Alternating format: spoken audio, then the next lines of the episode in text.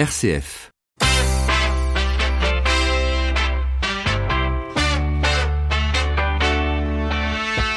12h30, 13h, ça fait du bien. Melchior Gormand.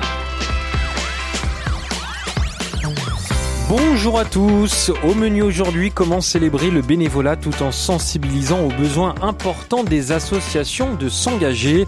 C'est l'objectif de la balade engagée, le premier festival dédié au bénévolat qui aura lieu dans quelques jours en région Hauts-de-France. On en parle dans quelques minutes et en direct avec notre invité. Et puis J-11 avant les élections européennes, le dimanche 26 mai, les Français seront appelés au vote pour choisir 79 représentants au Parlement européen. Et parmi ces Français, il y a des jeunes comme Olda de République tchèque qui témoignera sur l'Europe à midi 52.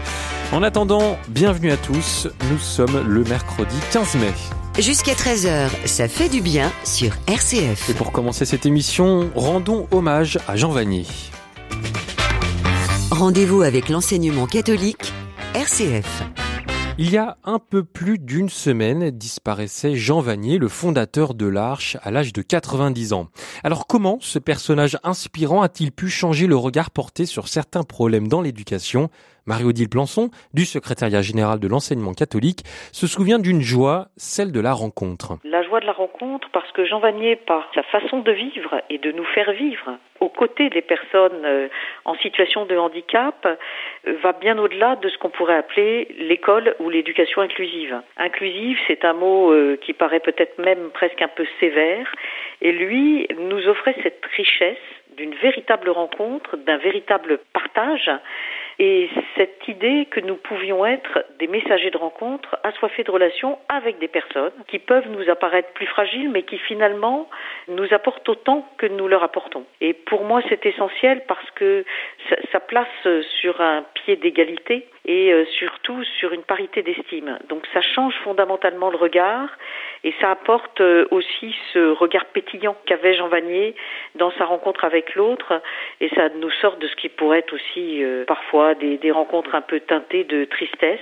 quand on voit la souffrance que parfois les personnes ont à affronter en raison du handicap. Après cette joie de la rencontre, Jean Vanier était quelqu'un qui n'hésitait pas à tout mettre en œuvre pour aider ceux qui sont dans le besoin, c'est-à-dire accueillir le présent comme le précise Marie-Odile Plançon. Parfois, on va avoir du mal en se disant, mais finalement, on a des lois pour accueillir les personnes en situation de handicap, loi 2005, mais où sont les moyens, etc. Jean Vanier nous dit l'idée c'est d'accueillir le présent et faire pour le mieux. Alors bien sûr, accueillir le présent, c'est veiller à ce qu'il y ait de bonnes conditions d'accueil, mais c'est aussi voir ensemble comment on peut co-construire pour permettre à ces personnes de trouver nos places dans, dans les classes et euh, leur donner la parole peut-être tout autant que nous revendiquons la nôtre. Jean Vanier a su donner cette parole dans les communautés de l'Arche, nous apprendre aussi, nous, à être patients parfois, pour que puisse germer une parole forte. Hein. Je me souviens d'un film qui avait été tourné à l'Arche où on avait cette volonté de ne pas sous-titrer les paroles, parce que nous avons parfois à faire cet effort aussi pour aller à la rencontre de l'autre. En sortant de ce qui parfois nous guide beaucoup trop, euh, qui est la question de la peur, et en écartant aussi toute référence à la norme. Reconnaître vraiment la personne comme nous sommes chacun. Une petite phrase qui veut dire énormément de choses. Jean Vanier était un géant qui faisait beaucoup pour les plus petits et comme le rappelle Marie-Odile Plançon de l'enseignement catholique, il savait accueillir les fragilités. Non seulement il savait accueillir la fragilité, mais il savait aussi reconnaître la force que nous donne la fragilité. Et c'est cette force-là aussi qui est importante. Euh, ce sont des personnes qui parfois sont confrontées à, à la souffrance dans leur corps très très vite, mais ça peut être aussi parfois la souffrance du regard, voire la souffrance parfois de la discrimination, quand certains ont connu cette souffrance. Et finalement, lorsque l'on va au-delà des barrières que l'on peut se mettre, on, on se rend compte qu'à travers la rencontre, finalement, ces personnes nous apportent la force de leur joie et la force de leur capacité de résilience aussi. Cette force, c'est aussi l'énergie que l'on peut avoir à la rencontre. Parfois, on peut se dire, mais, qui est qui? Et euh, je crois que Jean, Jean Vanier nous renvoyait souvent, euh, qui est qui finalement dans la rencontre. Voilà, c'était donc Marie-Odile Plançon du département éducation du secrétariat général de l'enseignement catholique. Et vous pouvez retrouver plus d'informations sur le site www.enseignement-catholique.fr. Et je vous rappelle que les obsèques de Jean Vanier seront retransmises en direct jeudi après-midi à partir de 14h. Vous écoutez RCF, il est midi 35 et nous allons fêter le bénévolat avec notre invité. Ça fait du bien, l'invité. En France, 20 millions de personnes sont bénévoles. Alors pourquoi pas vous? Bonjour Fabrice Talandier. Bonjour. Merci d'être avec nous. Non, ça fait du bien. Vous êtes le directeur régional Hauts-de-France de l'association des Petits Frères des Pauvres. Alors, pour la première fois, un festival dédié à 100% au bénévolat et à l'engagement solidaire se déroulera à Amiens. Ce sera le 18 mai et à Lille le 25 mai. Ça s'appelle la balade engagée, co-organisée d'ailleurs par APF France Handicap, la Croix-Rouge française et donc par les Petits Frères des Pauvres. Euh, Fabrice Talandier, pourquoi organiser ce type de festival? Alors tout simplement parce qu'on s'est rendu compte avec euh, APS France Handicap et, la Croix-Rouge française que nos bénévoles changeaient, que l'engagement euh, changeait et qu'il était important de montrer des images différentes, de montrer la diversité des missions, des temps d'engagement, des modalités d'engagement qui se présentaient euh, au sein euh, des associations en général, hein, pas forcément dans les, dans les nôtres, mais dans le secteur associatif dans sa globalité, et puis de le montrer de manière, euh, de, le montrer de manière festive, de manière joyeuse, de manière euh, conviviale. Qu'est-ce qu'on peut constater, Fabrice Talandier, Talandier pardon, euh, depuis quelques années par rapport au bénévolat? On dit qu'il y a un certain rajeunissement des personnes qui s'engagent. Ah ben, euh, si on prend l'exemple des, des, petits frères des pauvres sur les, les Hauts-de-France en 2018, 76% de nos nouveaux bénévoles sont des actifs, des étudiants, des salariés, euh, et ce qui veut dire que 24% seulement sont des retraités. Donc on, on assiste à des bénévoles qui se rajeunissent, on assiste aussi à des modalités d'engagement différentes. Avant, on avait des bénévoles qui venaient bénévoles dans une association et qui restaient bénévoles pendant euh, 5 ans, 10 ans, 15 ans. Aujourd'hui, on a des gens qui viennent nous voir en nous disant, ben voilà, moi j'ai envie d'être bénévole pour cette année. Et qu'est-ce que je peux faire dans votre association? Comment je peux vous aider? C'est quoi les missions? Comment je peux mettre mes compétences au service de votre projet? Et comment on peut expliquer ce changement?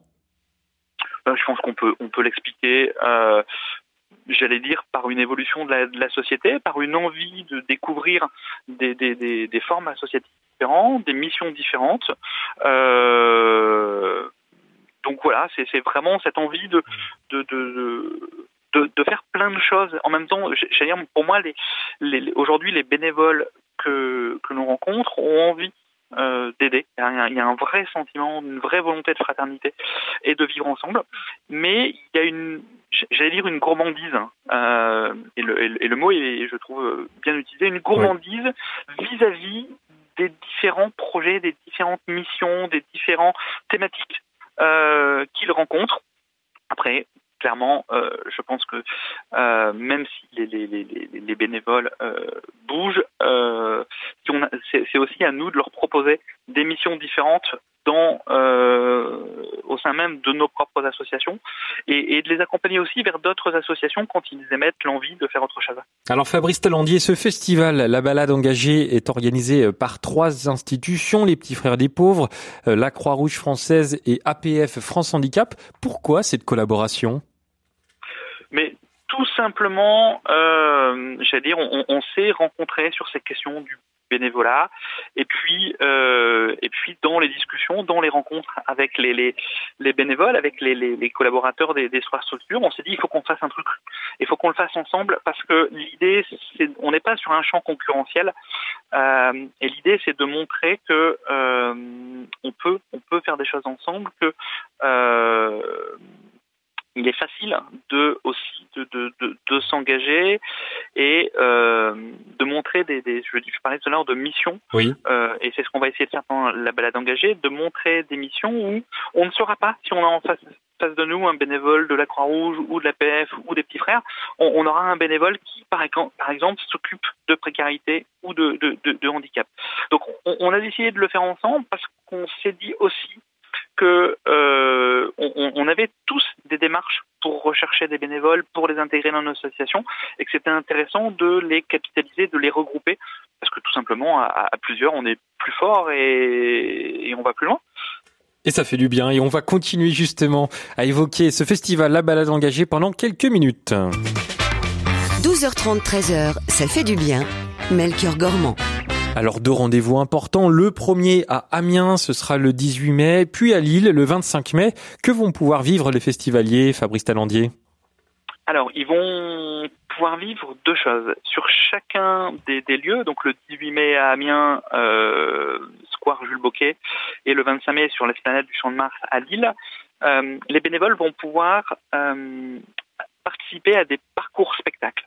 Le parcours spectacle, c'est quoi? C'est 200 bénévoles qui se sont inscrits sur le site de la balade engagée et qui vont ensemble aller euh, dans une déambulation euh, courte, hein, c'est quelques centaines de mètres, à la rencontre de spectacles, euh, de théâtre de rue, de, euh, de théâtre euh, circassien, quoi, de spectacles circassiens, sur des thèmes qui sont les thèmes de nos associations, des mmh. thèmes autour de la, du rassemblement, de la migration, du handicap, de la différence. Et, et l'idée, c'est que euh, dans ces groupes de 200, ils vont pendant deux heures aller euh, voir du spectacle, il y aura des citoyens qui s'inscriront, mais il y aura aussi des bénévoles et il y aura aussi des personnes accompagnées par nos structures. Donc le but, c'est de réunir tout le monde L'idée, c'est de réunir tout le monde et de profiter du temps où l'on marche pour aller d'un spectacle à un autre pour euh, discuter, échanger. Euh, donc deux spectacles à chaque fois, avec des départs à 14h et à 16h30, aussi bien à Amiens et à Lille, et puis une place de l'engagement. Une place de l'engagement qui est euh, une place où on retrouvera des tentes euh, et des, lieux où on pourra parler migration, handicap, précarité, isolement des aînés, fraternité. Mais voilà, il y, y, aura des bénévoles, il y aura des personnes accompagnées présenteront ce qu'ils font et, et, il y aura surtout des moments d'interaction. On a un parcours fauteuil, on a une combinaison de vieillissement, on aura un, stand où on va on va apprendre à cuisiner ensemble. L'idée, euh, c'est que cette place de l'engagement nous permette d'interagir les uns avec les autres. Tout ça autour de, du spectacle, autour de la convivialité. Et puis la journée se terminera par un bal euh, à, à 19h30 sera un, un, un, bal où euh, on partage la musique, un petit peu comme les, les guinguettes d'antan, oui. euh, où tout le monde se retrouvait de 7 ans à 90 ans et, et, et où on va simplement pendant deux heures jusqu'à 22h30 euh, prendre du bon temps, rigoler, danser, s'amuser, échanger, partager. Voilà, on, on est vraiment dans ça. Euh... Fabrice Talandier, au-delà du simple fait euh, de fêter le bénévolat, et ça se comprend complètement, et de passer un très bon moment, quel est l'objectif concrètement derrière la balade engagée? Alors, l'objectif concret, il est que euh, on va avoir, je pense, des familles, des enfants, des adultes, et que en rencontrant des bénévoles, en rencontrant des belles histoires, ils se diront mais en fait le bénévole que j'ai vu euh, avec la personne accompagnée qu'il était par exemple, euh, ce qu'il fait c'est pas si compliqué que ça et, et, et, de se dire ben moi aussi je me sens capable de le de le faire et, et donc on va inviter les, les, les, citoyens à réfléchir à leur forme d'engagement. Et donc on espère que des citoyens vont s'engager dans nos associations, mais aussi dans d'autres. Hein. C'est pour ça qu'il y aura également France Bénévolat et les maisons des associations euh, qui seront présentes pour pouvoir renseigner. Pour représenter Oui, et puis pour renseigner le grand public sur euh, un citoyen qui dirait ben voilà moi j'habite à 20 km d'Amiens euh, je voudrais être bénévole et quelles sont les associations de mon secteur dans quoi dans quoi aujourd'hui il y a des il y a des besoins des recherches de de, de bénévolat euh, voilà. Mais l'idée c'est de montrer que les bénévoles sont comme les euh, les auditeurs de RCF sont comme vous et moi euh, tout simplement des des, des, des individus qui ont euh, deux heures, trois heures à consacrer dans la semaine justement, euh, aux autres. Justement, Fabrice, 20 millions de bénévoles en France, environ, on n'a pas les chiffres exacts, on pourrait penser que c'est déjà un nombre assez important et pourtant on a toujours besoin de plus de bénévoles. Est-ce que vous pourriez nous expliquer pourquoi, Fabrice Talandier? Mais parce que les besoins euh, à travers les, les, les situations que l'on rencontre sont de plus en plus élevés. Si on prend la, la question, par exemple, du vieillissement, euh, il y a aujourd'hui il y a aujourd'hui 230 000 personnes âgées en situation d'isolement dans les Hauts-de-France, par exemple. Si on additionne l'ensemble de ce que font les associations, on va accompagner 15, 20 000 personnes âgées en situation d'isolement. Et on le fait plutôt bien, mais ça veut dire qu'il en reste 200 000 à accompagner. Et donc, aujourd'hui, on ne peut pas demander euh, aux bénévoles qui sont présents d'en faire plus, parce qu'on le disait tout à l'heure, il y a beaucoup d'actifs. Euh, et donc, il faut qu'on trouve de nouveaux bénévoles. Mmh. Mais on pourrait se poser la question de la même chose sur la question de, de la précarité, de la fraternité, du lien social, de la migration, sur, sur tous les sujets, en fait. Euh, le, le, le bénévolat, ou, ou, l'engagement, parce qu'on peut s'engager. C'est au terme très large, l'engagement, oui. Oui, c'est ça. Nous renvoie tout à chacun dans ce que l'on partage autour du vivre ensemble et, j'allais dire peut-être de manière un peu naïve, mais de la société dans laquelle on a envie de vivre et de grandir dans les années à venir, euh, avec l'attention qu'on a pour son prochain, pour des gens qui euh, sont pas forcément comme nous, qui peuvent avoir des différences, mais qui sont comme nous, citoyens. Et, et, et voilà, je, je, c'est un simple appel à mieux vivre ensemble. Je pense que et, et le faire autour d'un, festival avec des spectacles, avec des bénévoles, avec des personnes accompagnées, sans mettre en avant l'une ou l'autre association, mais plutôt cette notion d'engagement et de bénévolat, c'est ce qu'on va essayer de promouvoir pendant ces, ces, deux journées, le 18 mai à Amiens et le 25 mai à Lille. Un grand merci Fabrice Talandier d'avoir été avec nous dans Ça fait du bien. Merci à vous, ça fait du bien, effectivement. Absolument. Et je rappelle que vous êtes le directeur régional Hauts-de-France de l'association des petits frères des pauvres. Et j'invite grandement nos auditeurs d'Amiens et de Lille à se rendre à ce superbe festival. La balade engagée, ce sera le 18 mai à Amiens et le 25 mai à Lille. Vous pouvez retrouver plus d'informations sur le site www.labaladeengagée.fr. Ça fait du bien jusqu'à 13h sur RCF, du moins j'espère. Dans un instant, François Mandil des Scouts et Guides de France évoquera un sujet important, la journée mondiale l'homophobie. Ce sera juste après un petit tour proche d'un lac avec Julien Doré.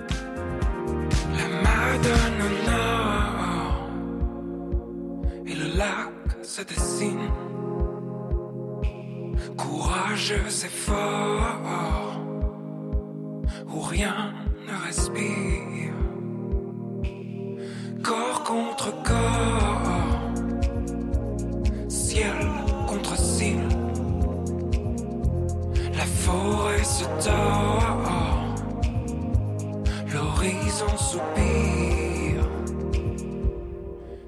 sur les bords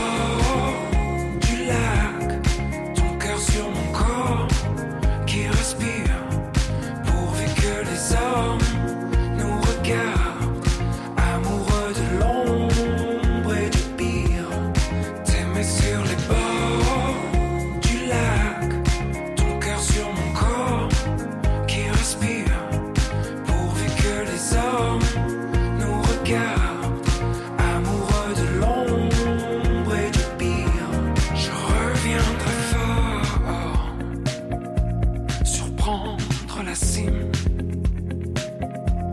La rivière est là,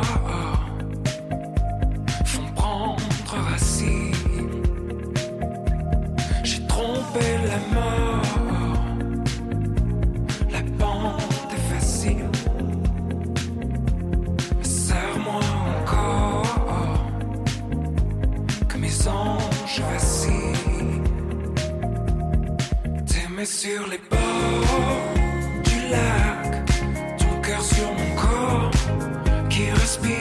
Le lac, c'était Julien Doré sur RCF.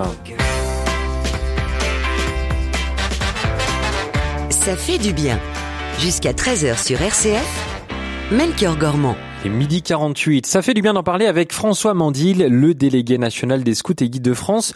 Vendredi sera la journée mondiale contre l'homophobie. Le 17 mai 1990, l'Organisation mondiale de la santé décidait enfin de ne plus considérer l'homosexualité comme une maladie mentale et le 17 mai est donc devenu la journée mondiale contre l'homophobie et il y a encore beaucoup de travail.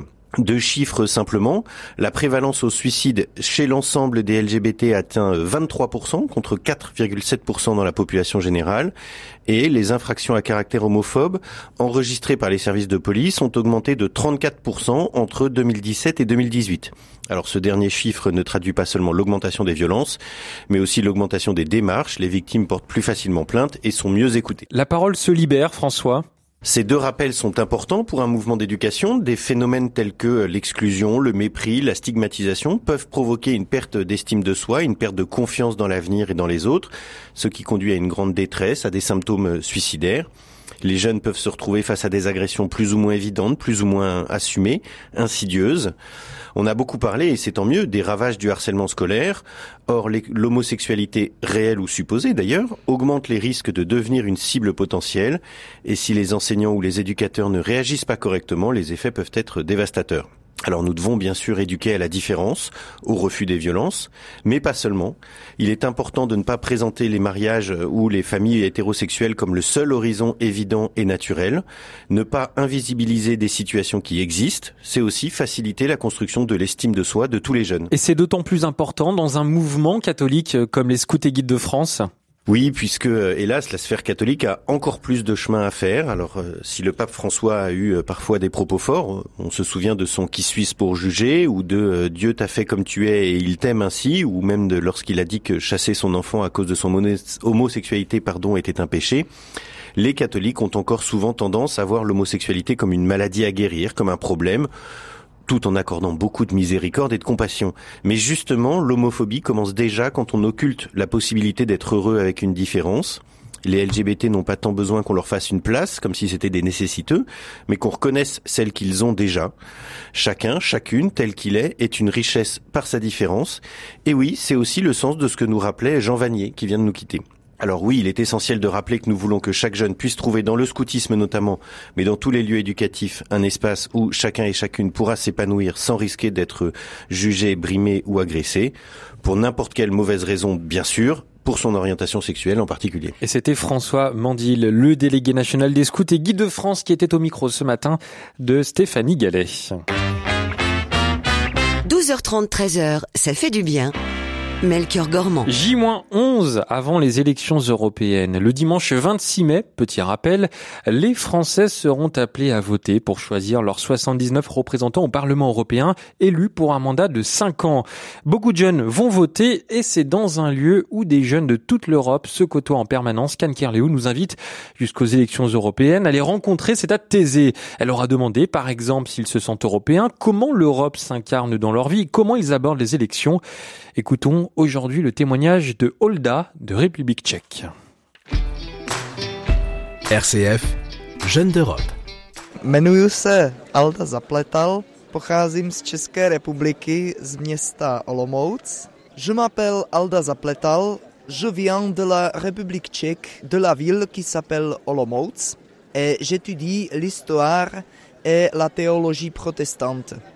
Je suis heureux que la République tchèque est une partie de l'Union européenne. Dans l'idée de l'Europe, je vois une pensée de solidarité, une pensée sociale que, par exemple, n'existe pas aux États-Unis.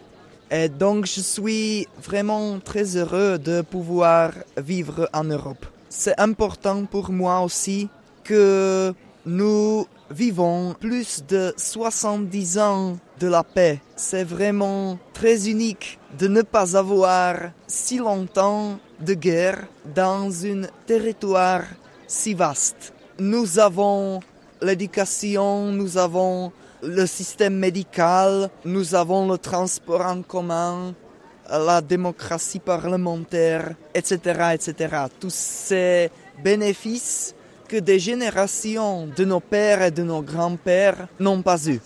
Certainement, je vais voter et je voudrais encourager tous les jeunes de l'Europe d'en faire aussi. Naschledanou.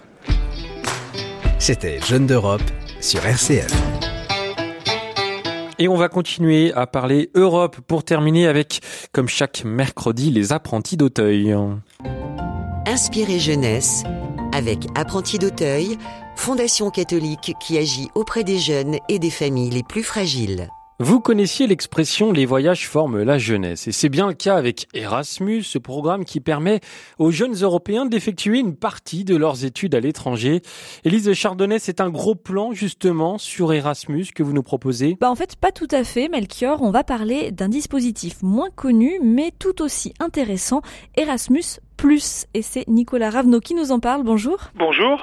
Vous êtes coordinateur Erasmus Plus pour les apprentis d'Auteuil. Euh, cette, euh, ce programme, qu'est-ce qu'il a de plus? qu'Erasmus Alors, ce qu'il a de plus, c'est qu'il il concerne principalement les jeunes en formation professionnelle. C'est l'un des, des volets du programme Erasmus+, qui est plus connu pour les, euh, pour les étudiants. Et donc, cette fois-ci, il concerne les jeunes qui sont en CAP ou en bac pro, en formation professionnelle, et qui peuvent donc euh, partir pendant euh, minimum deux semaines et un mois, euh, donc dans des entreprises européennes. Et les stages Erasmus+, en fait, ils rétablissent une sorte d'injustice parce que c'est vrai que les jeunes qui étaient dans les filières professionnalisantes, CAP, Bac Pro, n'avaient pas facilement accès à ces échanges à l'étranger? Et en fait, en effet, ça permet euh, de plus en plus aux jeunes qui sont dans les lycées professionnels de pouvoir partir en Europe avec euh, différents objectifs, hein, les, les conforter dans leur projet professionnel. Euh, ça les aide beaucoup à prendre confiance en eux, à renforcer aussi leur capacité d'adaptabilité. Euh, ça leur permet aussi d'avoir une meilleure employabilité aujourd'hui sur le sur le marché euh, français et même le marché européen. Et euh, ça contribue aussi à faire de ces jeunes de véritables citoyens européens. Et aujourd'hui, en plus, avec le, le, la barrière de la langue en anglais, ça leur montre qu'ils peuvent euh, s'ouvrir de nouveaux champs euh, au-delà de, au-delà de la France, et ça leur donne en effet une, une, une nouvelle opportunité. Euh, Nicolas Ravenot, c'est vrai que ce sont des jeunes qui sont déjà en formation, qui ont une expérience professionnelle.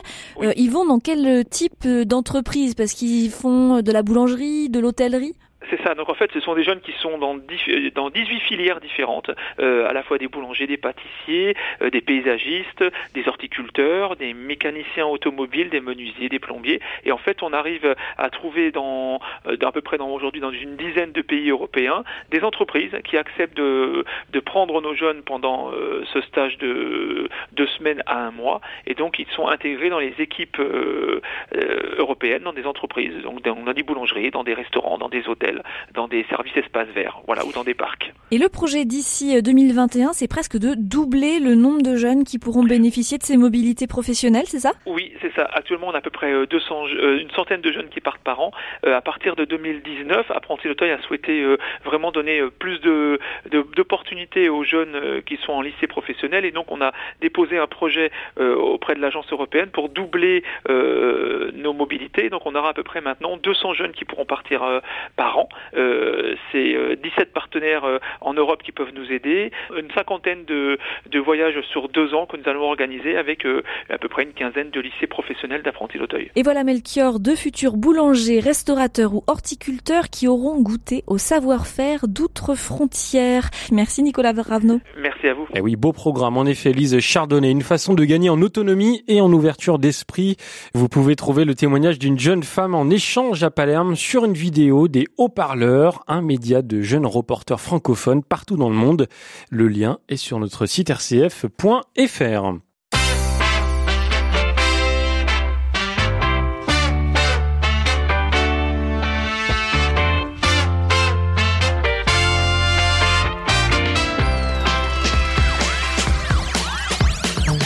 Et ça fait du bien, c'est terminé pour aujourd'hui. Vous entendez les trompettes, le générique, bref, c'est fini. Merci à Thomas Jagu qui a réalisé cette émission.